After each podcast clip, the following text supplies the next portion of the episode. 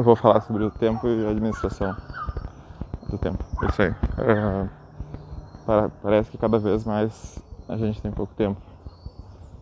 Na verdade, a gente tem exatamente a mesma quantidade, girando alguns nanosegundos, que dependendo da rotação da Terra ao longo do tempo, né? é quase perceptível só para os astrônomos é, com seus relógios atômicos. Um, então a gente tem muita coisa para fazer e acaba não fazendo nada, né? Porque é difícil escolher, né? Antigamente tinha poucas escolhas, então as escolhas eram óbvias. E hoje não, nós temos infinitas possibilidades para todas as coisas e o cérebro humano, né?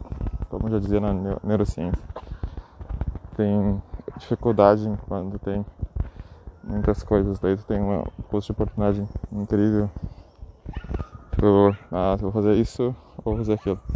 Não, daí tu tem infinitas coisas. Um exemplo, até eu acho que a TV acaba, que tem milhares né, de canais.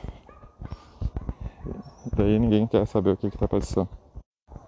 É, daí a gente tem muitas coisas de oportunidade. E, e o cérebro fica exausto, né? É muita notificação, celular, muitos e-mails, tudo gente.